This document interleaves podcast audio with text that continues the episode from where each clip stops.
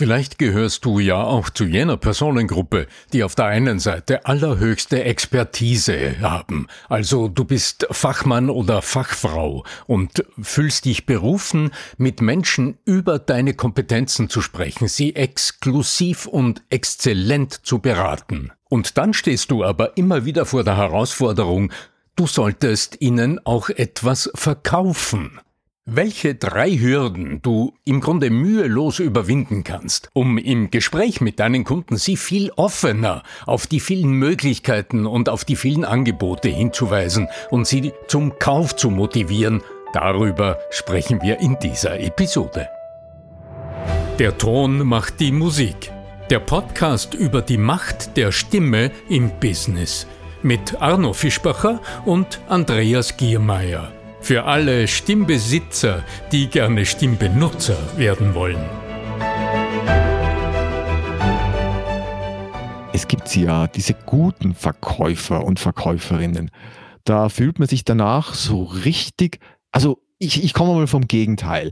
Es gibt auch diejenigen, da hat man vielleicht ein langes Gespräch, der quasselt auf einen ein und am Ende hat man dann alles gekauft, was, was einem angeboten wurde, weil der einfach so einen reingeredet hat. Und das hinterlässt aber eine Art von bitterem Nachgeschmack und äh, das neue deutsche Wort ist dann Buyer's Remorse. Also ähm, man verfreut sich einfach nicht drüber.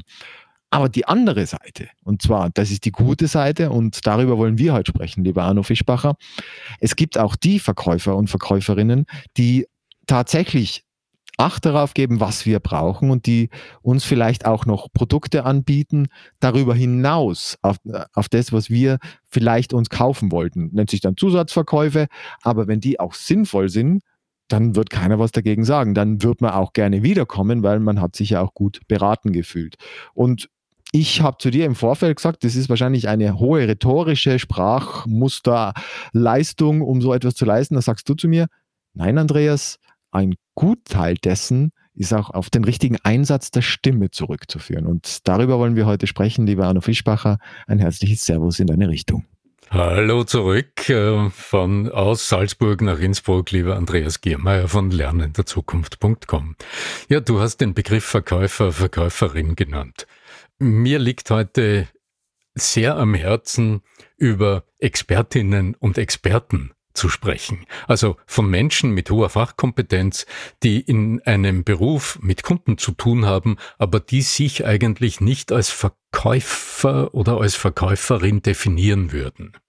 Also angenommen, du gehst, sagen wir mal, in eine Apotheke ja, und du hast irgendwas ist dir über die Leber gelaufen oder du hast Im Wortsinne vielleicht, ja. Oder du warst gerade beim Arzt und hast ein Rezept oder was immer. Oder du brauchst einfach nur, keine Ahnung, ein besonderes Pflaster, weil du dir die Knie aufgeschlagen hast. So. Also würdest du dann sagen, ich habe es mit einem Verkäufer oder einer Verkäuferin zu tun? Nein, du gehst ja dorthin, weil du es mit Fachleuten zu tun hast und du gehst ja auch in eine Apotheke und nicht, ähm, in dem Fall nicht einfach nur in das Drogeriegeschäft oder ich weiß nicht, in irgendeinen Supermarkt, sondern du gehst ja absichtsvoll dorthin, in der Annahme und in der Hoffnung, dass du dort auf fachkundiges Personal triffst, das sich genau in diesem Fachbereich gut auskennt. Aus der anderen Perspektive betrachtet, nämlich aus der Berufsperspektive, zum Beispiel der Pharmazeutinnen, Pharmazeuten, die in einer Apotheke arbeiten, schaut es wahrscheinlich ähnlich aus. Die würden sich selbst nie im Leben als Verkäuferin äh, bezeichnen, wenn du fragst, was machst du beruflich? Wird selbstverständlich sagen, ich bin Apothekerin. Keine Frage. So. Naja, sie sind natürlich Teil eines Handelsgeschäftes im weiten Sinne. Im engeren ja, Sinne sind sie natürlich medizinisch ausgebildet in, und Pharmazeuten sind tatsächlich sehr gut ausgebildet mit Biochemie. Also da ziehe ich auch meinen Hut, das Studium kenne ich, habe ja ein bisschen Einblicke gewinnen dürfen. Ist, sagen wir so, nicht einfach äh, so mit, äh, mit der linken äh, Hand, äh, Arschbacke hätte ich fast gesagt, äh, zu bewältigen, sondern da muss man schon einiges an, an, mhm.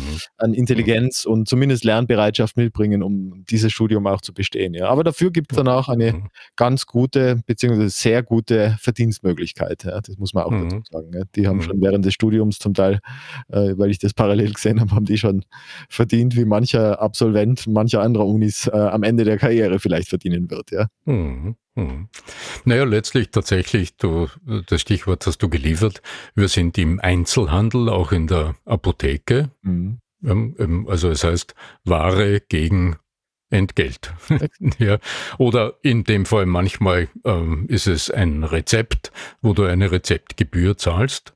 Und da ist die große Frage, wie läuft eigentlich der Beratungs- oder Verkaufsprozess ab? Und wie gelingt es auch in so einer manchmal wirklich stressigen Situation, wo heute manche Medikamente fehlen und einfach nicht lieferbar sind oder auch Arbeitskraftmangel äh, da ist und äh, vielleicht zu wenig Plätze besetzt sind und hinten die Schlange, die Schlange schon bis zur Tür steht in der Apotheke. Wie gelingt es hier, Kundengespräche auf Augenhöhe zu führen und nicht nur einfach die, die Menschen der Reihe nach abzufertigen gewissermaßen, was ja nicht nur für die Kunden, für dich als Kunde höchst unangenehm ist, wenn du merkst, dass alles stressig ist und alle Stress haben, ja, sondern es ist natürlich auch für die Menschen hinter dieser Theke äh, höchst belastend und da hat sich für mich gerade im Rahmen eines Seminars die Frage gestellt, wie geht es anders und wie gestalten wir es? Also das war quasi das Motto in der Apotheke mit vielen Kunden und mit all diesen Alltagsproblemen, die da auftauchen,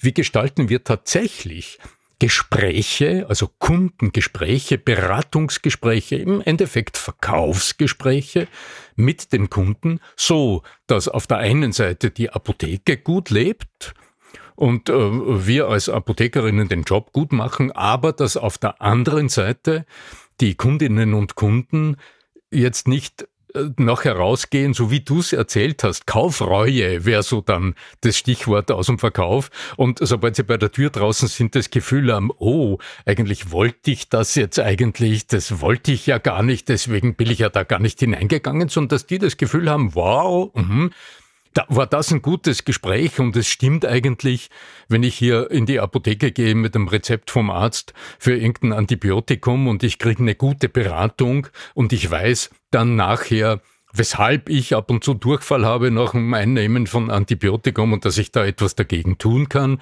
Und ich habe auch Beratung erhalten und dann auch irgendwas in der Hand, äh, das ich mitnehme nach Hause, das mir diese Beschwerden äh, nicht nur lindert, sondern das vielleicht verhindert, dann fühle ich mich gut und beide Seiten haben ihrs geleistet. Und es hat ein Kundengespräch auf Augenhöhe stattgefunden. Was mich so interessiert hat in der Arbeit, war die Frage, wo eigentlich die Störungen in diesem Prozess sind. Weil so wie wir jetzt drüber reden, ist ja alles eitel, eitel Wonne, ja. Es funktioniert alles bestens, alle sind zufrieden und am Ende des Arbeitstages strahlen beide. Die Kunden strahlen und die Apothekerinnen strahlen. Naja, wie schaut die Realität aus? Beide Seiten sind gestresst. Die Menschen, die zum Beispiel in eine Apotheke hineingehen, denen geht's nicht immer gut. Die sind manchmal einfach belastet, weil sie entweder Schmerzen haben oder keine Ahnung, weil sie gerade vier Stunden beim Arzt gewartet haben oder irgendwo in der Ambulanz gesessen sind, bevor sie überhaupt dieses Rezept ähm, in die Hand bekommen haben, mit der sie dann in die Apotheke gehen, um das einzulösen. Und auf der anderen Seite, naja, hast du's wenn du hinter so einem Tresen stehst und äh, ich weiß nicht, wenn du dich hineindenkst, auch in die räumliche Situation in einer Apotheke, sagen wir im Einzelhandel, wenn du irgendwo hm, Kleider kaufst, naja, da bist du als Verkäuferin, als Verkäufer auf der Fläche, du bewegst dich, du gehst auch mal zum Kunden hin, der Kunde, die Kundin kommt zu dir, du kannst dort dich im Raum bewegen. In der Apotheke ist es ein bisschen anders und das hat auch gute Hintergründe, denn alles, was hinter der Verkaufstheke gewissermaßen sich befindet, also hinter der Apothekerin, dem Apotheker, das darf nicht dem Zugriff der Kunden ausgesetzt sein. Das ist die pharmazeutische Ware. Und das, was im Raum vielleicht irgendwo aufgebaut ist, das sind Dinge, die du angreifen kannst. Also da wirst, wirst du vielleicht fünf verschiedene Sorten äh, Pflaster für Verletzungen finden oder vielleicht ja, mittlerweile auch irgendwie Kosmetik. In den Apotheken, äh, in denen ich mich bewege, gibt es auch schon eine Menge Kosmetik und Kosmetik und Nahrungsmittelergänzung und, und Vitamin, also in Massen. Alles Mögliche. Homöopathisches also, Zeug, also das ist schon zum Teil zum, also, äh, ein Angebot, ja, das, das zweifelhaft ist äh, in der medizinischen Wirksamkeit, äh, wird mittlerweile alles da angeboten. Also das ist. Ja. Andreas, das ist die klare Trennung, die ist auch räumlich vollzogen. Ja, ja, klar. Also das, was, äh, das, was. Also die Gesichtscreme also, und so, die kriegt man halt dann auch, ja, ja. Ja, ja, die ähm, kriegst du auch. Und das ist durchaus, also ich denke, auch heute in einer Zeit, in der wir leben, ist es nicht ohne Grund so, weil ich meine, wenn du heute, ich weiß nicht, wie es in Österreich ist, da fehlt mir jetzt sogar die Information, weil mein Training lief in Deutschland, aber in, ja, wenn du an die ganzen Internet-Apothekenangebote denkst, die über den Preis äh, verkaufen, naja, dann will auch irgendetwas da sein, dass die Beratung und die Arbeitszeit der Beratung in der Apotheke bezahlt. Und das kann nicht nur das Medikament sein. Also das ist ja, der Hintergrund, weiß, warum Leute. Nicht, wie, die, wie die Struktur ist, aber manche Medikamente sind schon unglaublich teuer. Also es gibt ja manche hm, Therapeutika, sage ich mal, die, die zum Teil mehrere tausend Euro kosten pro Packung. Ich kann dir das erzählen, Andreas. Also die, ich weiß nicht, wie die, wie die Margen da sind, ja. Die Medizin, die ich gefuttert habe, zwei Jahre in der Zeit vor fünf Jahren, äh, also bevor ich äh, meine Blutgruppe tauschen gegangen bin, äh, die war über 5000 Euro des Monat wert. Das allerdings die Krankenvers die gesetzliche Krankenversicherung mir bezahlt hat. Ja, aber, das, da hat sicher, aber da, ja da hat sicher die Apotheke, haben, oder? da hat sicher die Apotheke eine Marge, aber dennoch, lass uns da nicht drüber hinwegschauen, es ist kein Zufall, dass heute Apotheken wirklich versuchen, hier auch gut zu beraten im Bereich der Kosmetik, im Bereich der, was auch immer du heute in der Apotheke siehst, das hat einen guten wirtschaftlichen Grund. Und ich denke, äh, die wissen schon, was sie tun. Und man kann dem kritisch gegenüberstehen, aber das ist eine wirtschaftliche Erfordernis. Und auch das Umfeld der Apotheken ändert sich. Ja, absolut. Und ähm, ich bin ja auch zum Beispiel selber immer, in alle heiligen Zeiten komme ich halt rein, wenn ich mir irgendwelche Reinsubstanzen kaufen möchte, so Magnesiumcitrat und ähnliches. Und äh, ich finde es auch ganz putzig bei uns, die haben da so einen, so einen riesen LCD-Schirm äh, oder äh, einen Fernseher, wo ich weiß nicht, ob du dich erinnerst, das hatte mal so in den 80er Jahren dieses dieses Es war einmal der Mensch gegeben, äh, wo so Udo Jürgens das, äh, ich glaube, die Musik dazu gemacht hat. Ganz putzig, da läuft dieses Es war einmal der Mensch andauernd auf Dauerschleife. So eine Kinderfernsehsendung. Ja. Also insofern werden auch die Kinder oder erwachsene Kinder dann wieder befasst damit. Aber ich möchte jetzt gerne mal auf den, auf den Kernpunkt auch mhm, unseres Podcasts ja. eingehen. Und der befasst sich ja, oder wir befassen uns ja hauptberuflich in Anführungszeichen hier mit der Stimme und der Wirkung der Stimme. Und jetzt eben zurück mit, mit dem Gelingen mit dem Gelingen der, äh, der ja. Kommunikation, genau und, äh, genommen. Ja. Die Frage, wie, wie hast du deine Apothekerinnen und Apotheker dahingehend geschult, dass sie die Stimme auch so einsetzen, dass sie äh, ehrlichen Herzens auch, so, dass das auch so wirkt, dass sie ehrlichen Herzens handeln und dass Menschen dann auch gerne vielleicht den zusätzlichen Tee kaufen, obwohl sie eigentlich nur wegen am Kopfwehtablette reinkommen sind? Mm, ja, ich denke, das lässt sich durchaus verallgemeinern. Also es ist ein guter Anlass jetzt mein Training für die Apotheke, aber ich denke, jedes Mal, wenn du aus deiner Expertise heraus mit Kunden zu tun hast und dich nicht in erster Linie als Verkäuferin oder als Verkäufer siehst, sondern als Fachmann, als Fachfrau siehst. Viele sagen ja Berater, erlebe, die nennen sich dann halt einfach äh, Berater. Ja. Genau so. Und dort erlebe ich eine gewisse Beißhemmung gegenüber dem Verkauf. Die berühmte Frage wird nicht gestellt, ja. Äh, das hat einfach damit zu tun, dass der Verkauf äh, nach wie vor in der Gesellschaft halt, du weißt, äh, verkaufen. Das klingt dann so, als würde man andere Menschen zu was nötigen, was sie nicht wollen und so. Ähm, und da komme ich für die, für die Eskimos, ja, ja. Ja, genau. Und da komme ich gleich zum allerersten Punkt. Also ich denke, es ist als allererstes, die Stimme ist ja immer das, der Ausdruck von all dem, was im Menschen gerade wach ist im Moment des Kommunizierens. Und wenn du so eine innere Einstellung hast, die dir sagt, naja, wenn dein Glaubenssatz ist sozusagen, ich bin jetzt Fachkraft, ich bin, also ich bin die Expertin der Experte und ich bin jetzt nicht zum Verkaufen da, dann wirst du diesen Schritt nicht tun, darüber nachzudenken, was dem anderen vielleicht noch zusätzlich helfen kann, sondern dann wirst du in die Falle gehen und wirst auf das, was frontal jetzt äh, typische Situation in der Apotheke, Kunde, Kundin steht frontal vor dir, wenn du jetzt pharmazeutische Fachkraft bist äh, vor der Theke und kommt und legt dir ein Rezept hin und reflexartig holst du dann die Ware, gibst sie zurück und aus. Also Beispiel könnte jetzt sein, was mir eingefallen wäre, du gibst ein Antibiotikum raus und da wäre jetzt ein potenzieller zusätzlicher Verkauf eines beispielsweise Probiotikums äh, oder Pro- und Präbiotikums sinnvoll dass man sagt, okay, wenn Sie die Antibiotikatherapie abgeschlossen haben, haben Sie zum Teil Ihr Mikrobiom, äh, also Ihr, Ihren Darmflora beschädigt und dann wäre es gut, wenn Sie das wieder aufbauen täten und deswegen haben wir da ein schönes Produkt für Sie. Wäre jetzt ja, genau. eine sinnvolle Ergänzung, die dem Menschen tatsächlich auch was bringt. Mhm.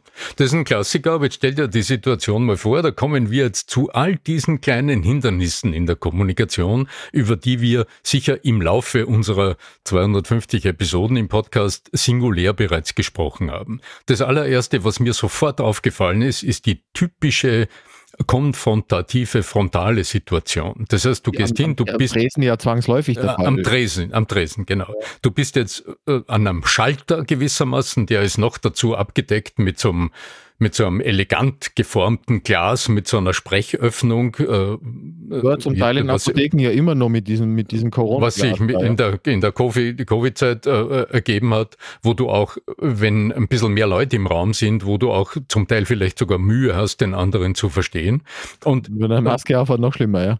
Ja, genau. Und alles triggert jetzt in dir dieses, mh, du kriegst quasi ein Rezept hingelegt und du bist jetzt quasi die Erfüllungsgehilfin, der, der Erfüllungsgehilfe, damit das Medikament jetzt die Hände wechselt und dann ist der Prozess zu Ende.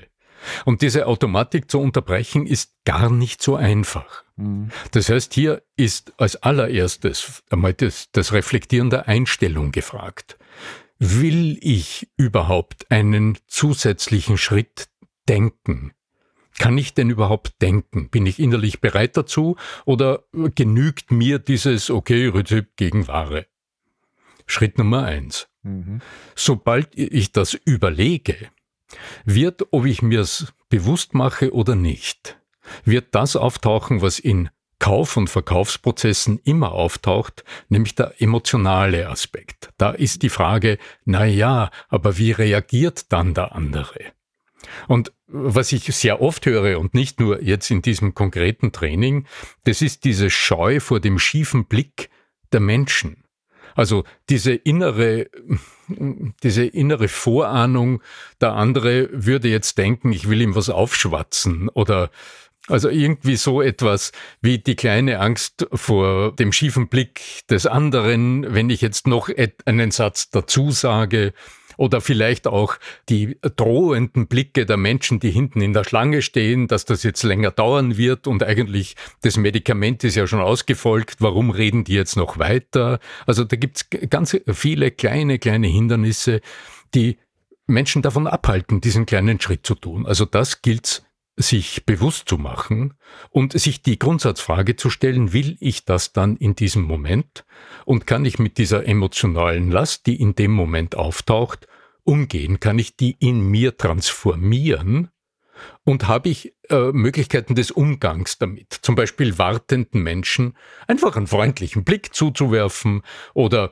vielleicht auch mal äh, so wie man es in der Gastronomie macht. Du gehst dann am Tisch vorbei und du schaust einfach hin und nickst jemandem zu im Sinne von ich habe sie gesehen, lieber Gast. Ja, und für mich stellt sich aber insbesondere in diesem Zusammenhang schon die Frage, wenn mein Mindset ist, ich möchte meinem Gegenüber maximal gut helfen, und ich weiß, dass beispielsweise, bleiben wir bei meinem Beispiel mit einem Antibiotikum, Schaden zum Teil im Darm angerichtet, in, bei, den, bei der Vielfalt der Darmbakterien angerichtet äh, werden könnte, was ganz heftige Folgen zum Teil, also im Immunsystem, in, mhm. in der Gewicht, mhm. also alles. Und ich weiß, dass wenn ich ihm nur diesen einen Satz hinzufüge, ich das für ihn verhindern oder zumindest präventiv dazu beitragen kann, dass es dem Mann, Menschen dann langfristig besser geht.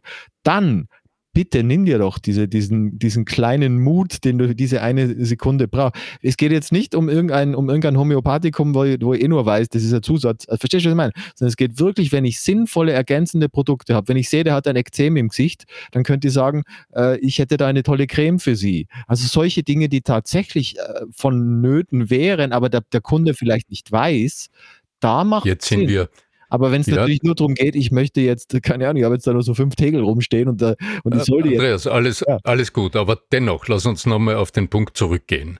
Also der erste Schritt ist eine Frage der inneren Einstellung. Das heißt, ist es für mich ein Ziel?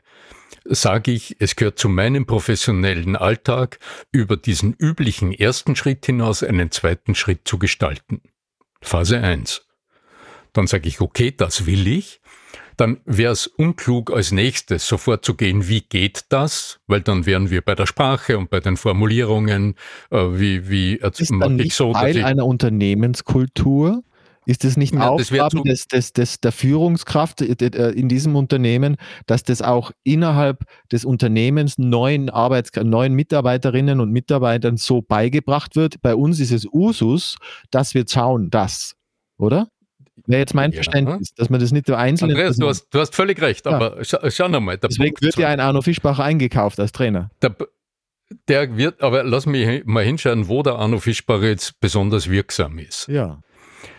Mm, Du kannst Dinge wissen und wollen. Also du weißt, es ist gut und du hast beschlossen, es ist nicht nur gut, sondern auch wichtig, also will ich's tun. Dann ist als nächstes die Situation anzuschauen und die Hindernisse, die in der Situation sind. Weil du kennst hunderttausend Situationen, vielleicht aus deinem Leben wie im Leben anderer, wo sich Menschen etwas vornehmen, aber die Hindernisse liegen im Moment. Und die sind immer emotionaler Natur. Wo Ja, ja, irgendetwas, Kann genau. die Oma sein, die dir die Torte hinstellt und eigentlich bist du auf Diät. So, ja, ja. Und drum, drum ist der zweite, äh, drum war auch im konkreten Training der zweite Punkt, sich mal anzuschauen, wie schaut die Situation aus? Wie geht's mir, wenn, wenn äh, die Leute in der Schlange sind? Habe ich dann einen Mechanismus in mir? Also erkenne ich das, der Druck, den ich spüre? Oder erkenne ich diese kleine Angst vor der Ablehnung des anderen, wenn ich ihm jetzt eine Empfehlung gebe? Oder erkenne ich diese Scheu vor dem schiefen Blick, wenn ich aus meiner geübten Rolle als Fachfrau, ja, ich, das ist das Medikament, das ist dieses und das nehmen Sie dreimal pro Tag, wenn ich aus dieser Rolle aussteige und einen Satz dazu sage, der ja, sich auf etwas anderes bezieht. Also das wäre der zweite Schritt, mit diesen momentanen Emotionen die zu erkennen und dafür Strategien zu entwickeln. Und der dritte Schritt, weil ich dich jetzt dreimal Empfehlungen aussprechen gehört habe, der dritte Schritt bezieht sich tatsächlich auf die Sprache, weil so wie du es zum Beispiel formuliert hast, Andreas, wird auf, auf Sicht gesehen der Zusatzverkauf in einer, weder in einer Apotheke noch in anderen Bereichen, wo es um Fachexpertise geht, nicht funktionieren. Weil das ist quasi die frontale Direktempfehlung, die den anderen immer im ersten Moment etwas, ja, äh, man glaubt's, aber es ist noch kein Kaufimpuls entstanden. Wenn ich will, dass der andere bereitwillig auf mich zugeht und kauft, also von sich aus den Schritt tut, dann muss vorher im Kopf des Gegenüber irgendetwas, ein Schalter umgelegt worden sein. Und dafür brauchen wir die üblichen Instrumentarien der Überzeugungsrhetorik, wo man immer den anderen zuerst mal einlädt, vielleicht einen Satz zu sagen, ob er das schon überlegt hat oder ob er irgendetwas hat, was in diese Richtung geht, also den anderen involvieren mit einem kurzen Satz.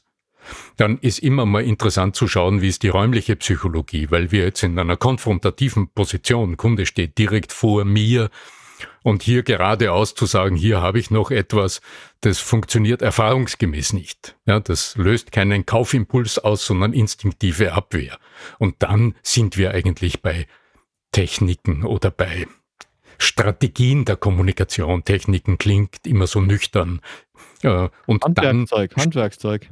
Handwerkszeug. Und dann spielt die Stimme eine Rolle, weil jetzt erst unter den Voraussetzungen Punkt 1 und äh, Punkt 2 emotionale Voraussetzungen habe ich innerlich Augenhöhe dem Kunden gegenüber. Ja. Und dann empfindet da der Kunde Augenhöhe zu mir und dann klingt die Stimme wieder so einladend und so, dass äh, der, der, die andere Person vor mir merkt, dass ich den Menschen wahrnehme, dass ich mein Visier kurz hochgeklappt habe und den Menschen vor mir als Individuum wahrnehme und nicht als Kunde Nummer, Nummer 763 am Tag heute. Mhm.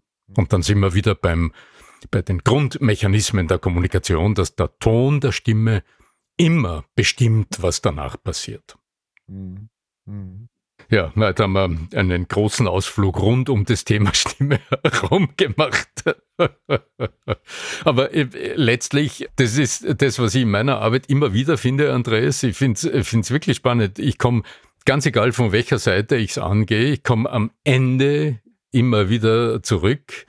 Und meine Teilnehmerinnen in dem Fall haben mir zugenickt, dass es letztlich immer der Ton ist, der die Musik macht. Und der lässt sich nicht künstlich einstellen. Also so tun, als ob und freundliche Nasenlöcher machen funktioniert nicht, wenn ich nicht innerlich bereit bin, mich empathisch Menschen zu öffnen. Und da haben wir, gerade in Berufen wie in der Apotheke, haben wir durchaus manchmal Härtefälle, weil die Menschen, mit denen du da zu tun hast, nicht immer gut drauf sind und manchmal einfach äh, Schmerzen haben, es geht ihnen schlecht. Da hat ja nicht, äh, nicht jeder nur das Problem, dass er sich das Knie aufgekratzt hat, sondern da geht es ja manchmal wirklich um lebensbedrohliche Situationen oder auch, äh, man kauft ja nicht immer für sich irgendein Medikament, sondern vielleicht hat man irgendjemanden in der Familie mit einer Krankheit etc. Und damit gilt es umzugehen und dann sind wir wieder bei den Urmechanismen des Umgangs mit der eigenen Stimme, die uns nämlich auf uns selbst zurückwirft und uns immer fragen lässt, wie geht's mir selbst? Bin ich mir dessen bewusst?